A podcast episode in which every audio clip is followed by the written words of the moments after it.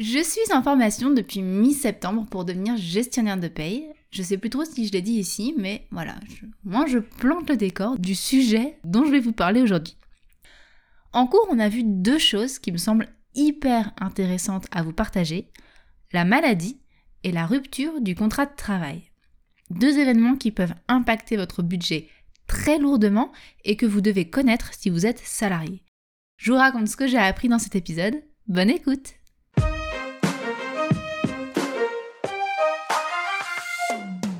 Budget et épargne sont des mots inexistants de ton vocabulaire et tu côtoies plutôt crédit et découvert? J'ai créé mon budget positif pour t'inspirer à avoir une vie plus essentialiste afin que tu économises de l'argent pour réaliser tes rêves. Je suis convaincue qu'une vie essentialiste est gage de sérénité et de satisfaction personnelle, puisque l'argent n'est plus un problème ni une fin en soi, mais un outil pour bâtir tes projets, petits comme immenses. Je suis Adeline Rocher, je t'accompagne pour plus de sérénité dans tes finances personnelles et de couple, pour bâtir tes projets de vie et de cœur. Je te souhaite la bienvenue sur la recette du budget, le podcast dans lequel je te partage des pistes de réflexion concrètes pour économiser et revoir ta relation à l'argent et aux dépenses. Bonne écoute Avant de commencer l'épisode, je vous partage le commentaire d'Elda Linda, euh, Lida, Elda Lida sur Spotify, qui me dit Je viens de me prendre une vraie claque. Merci pour cet épisode d'utilité publique qui concerne l'épisode 11, les défis budget pour économiser au quotidien. À arrêter maintenant. Merci beaucoup euh, pour ton commentaire euh, aussi euh, positif. donc, je vous invite, si vous voulez que je lise votre commentaire lors des prochains épisodes, à marquer un petit commentaire sur Spotify ou Apple Podcast. il me semble que maintenant on peut le faire aussi sur Deezer. Donc euh, voilà, je vous invite à, me dire ce que, vous pensez des, épisodes. Et toujours, avant vraiment de me lancer dans le vif du sujet, euh, j'ai envie de vous faire un petit avertissement sur ce que je vais vous dire aujourd'hui. Ce que je vais vous dire, c'est ce que j'ai compris de mes cours. Je suis toujours en formation, donc attention, prenez avec des pincettes ce que je vais vous dire. Je suis à peu près sûre de moi, parce que sinon je ne vous le partagerai pas, mais voilà, on ne sait jamais. Et puis surtout, euh, là où, je vais insister, c'est que ce que je vais vous dire, c'est selon le droit du travail. Et selon l'entreprise pardon, dans, laquelle vous êtes, vous avez peut-être une convention collective qui va être différente. Donc je vous invite à la lire. Euh, c'est un peu rébarbatif, je vous l'accorde, mais allez toquer chez vos RH et demandez la convention collective. Il y a plein de choses hyper intéressantes sur vos droits dedans. Et puis voilà, ce que je vais vous dire, c'est valable quand vous êtes salarié du privé.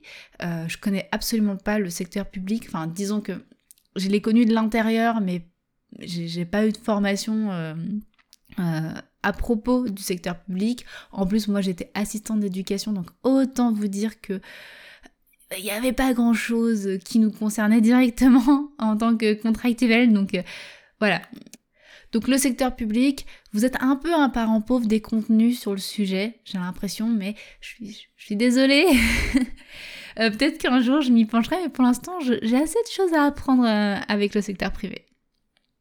Donc, commençons par la maladie.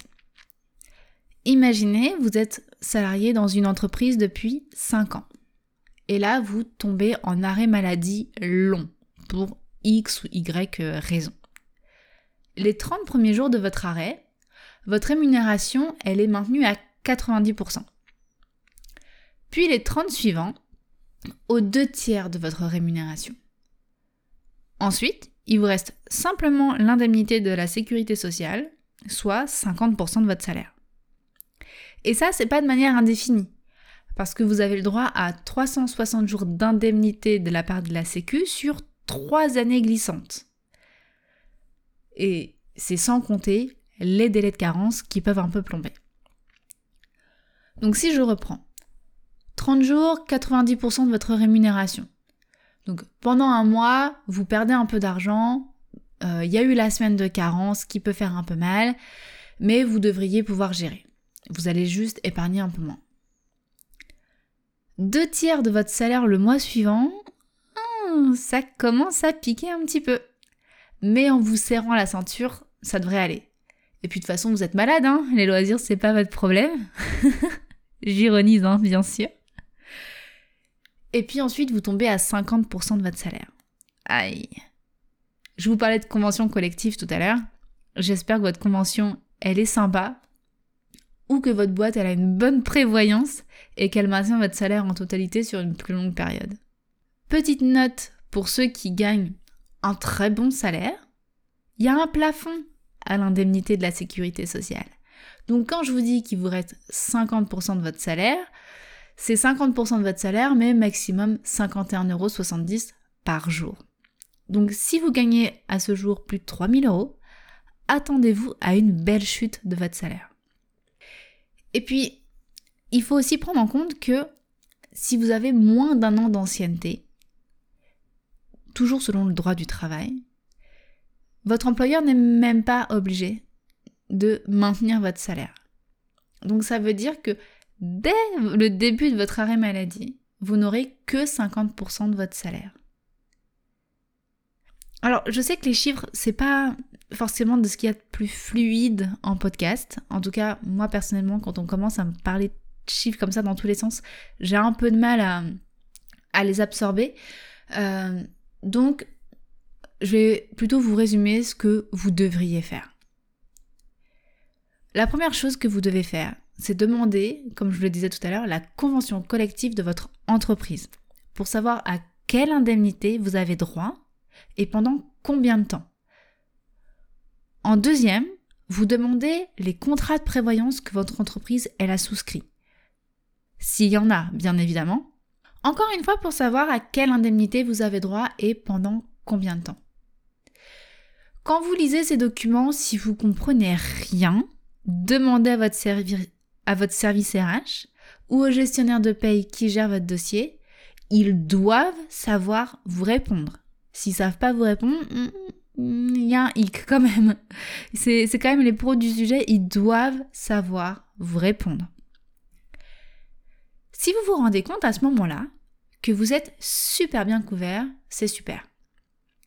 Et puis bah si vous vous rendez compte que la couverture elle est quand même pas terrible, go déterminer l'épargne que vous devriez avoir de côté pour pouvoir gérer en cas d'une maladie longue.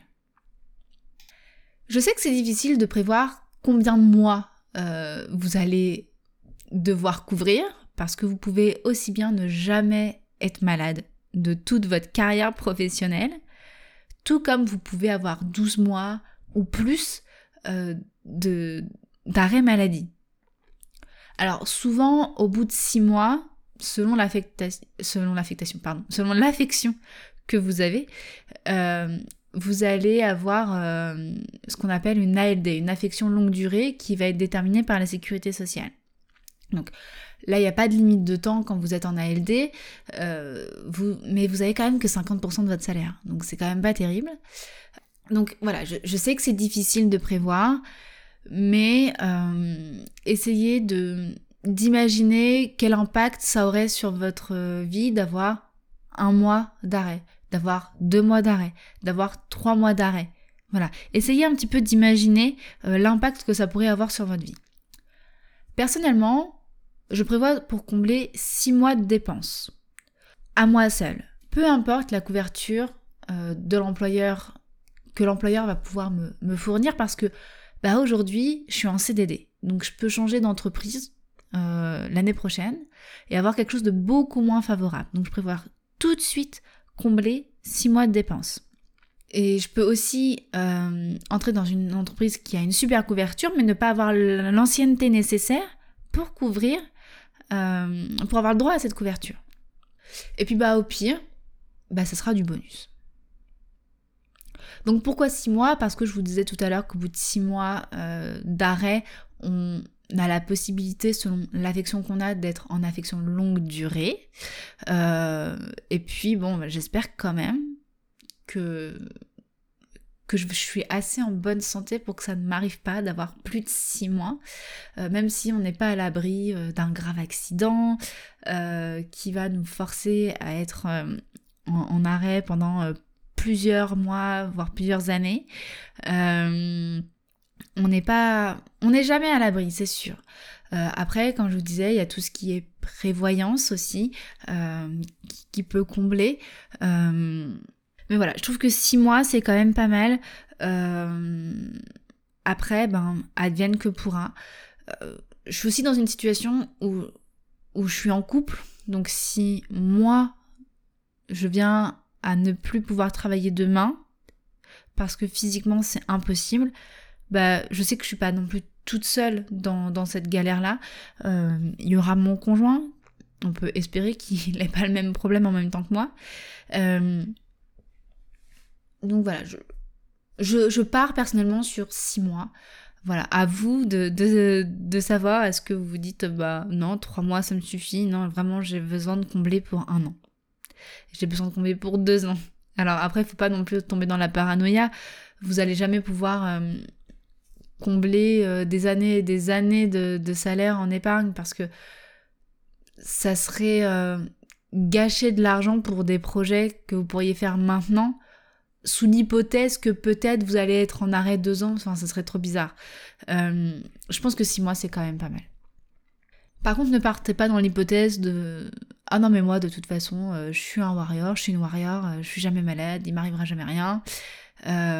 parce qu'en fait on peut contrôler beaucoup de choses dans notre vie, mais la maladie ou un accident, bah, ça peut arriver à n'importe qui et n'importe quand. Je discutais euh, l'autre jour avec mon notaire qui me disait qu'il avait un, un de ses collègues. Il a traversé la rue devant le bureau pour rentrer chez lui le soir et il s'est fait percuter. Voilà. C'est, c'est tout bête. Enfin, je veux dire, c'est des choses auxquelles on pense pas et pourtant, ben, ça, ça arrive. Et ça arrive pas qu'aux autres. Maintenant, j'ai envie d'aborder avec vous la rupture du contrat de travail. C'est pas parce que vous avez potentiellement un CDI que vous êtes à l'abri total. Vous pouvez faire une faute qui va provoquer votre licenciement. Vous pouvez subir un licenciement économique. Vous pouvez être malade depuis trop longtemps et votre employeur a absolument besoin de quelqu'un pour, pour le poste que normalement vous occupez. Et donc du coup, il va vous remplacer sur ce poste. Et vous allez être licencié vous pouvez être renvoyé parce que vous ne faites plus l'affaire. Dans tous ces cas, on est d'accord vous aurez droit aux allocations chômage. Alors je vous invite pour ça à faire une petite simulation sur le site Pôle Emploi pour savoir si vous deviez être licencié demain, à combien vous auriez droit. C'est toujours intéressant d'avoir cette petite idée-là. Mais vous pouvez aussi en avoir ras-le-bol de votre job actuel et vouloir démissionner. Et là, vous n'aurez droit à rien du tout, je précise bien à rien du tout, pendant au minimum 4 mois. Parce qu'au bout de 4 mois, Pôle Emploi, euh, si vous faites la demande, réétudie votre dossier. Euh, si vous pouvez, vous avez cherché du travail et que vous n'avez rien trouvé, a priori, il devrait vous indemniser. Mais voilà, il faut quand même attendre 4 mois et c'est pas sûr qu'au bout des 4 mois, vous ayez quand même quelque chose. La mauvaise idée du siècle, ça serait de faire un abandon de poste en espérant être licencié pour avoir les allocations chômage, parce que votre employeur, il a la possibilité, 1, de vous faire poireauter pendant des mois, voire des années avant d'entamer une quelconque procédure de licenciement. Et deuxièmement, il peut finir par vous présumer démissionnaire et vous aurez droit à rien du tout. Voilà. Donc, mieux vaut bien préparer votre épargne et faire une démission propre. Alors, une rupture conventionnelle, c'est super, mais vous n'avez pas le contrôle dessus. C'est-à-dire que votre employeur, il peut refuser votre rupture conventionnelle. Alors que la démission, bah, si vous démissionnez, vous démissionnez. Point. Donc, entre la maladie et la rupture du contrat de travail, a priori, vous n'avez pas le droit à rien du tout. Voilà, vous avez quand même des aides qui se mettent en place, que ce soit les indemnités journalières de la sécurité sociale ou les allocations de retour à l'emploi. Mais ça couvre pas tout votre salaire.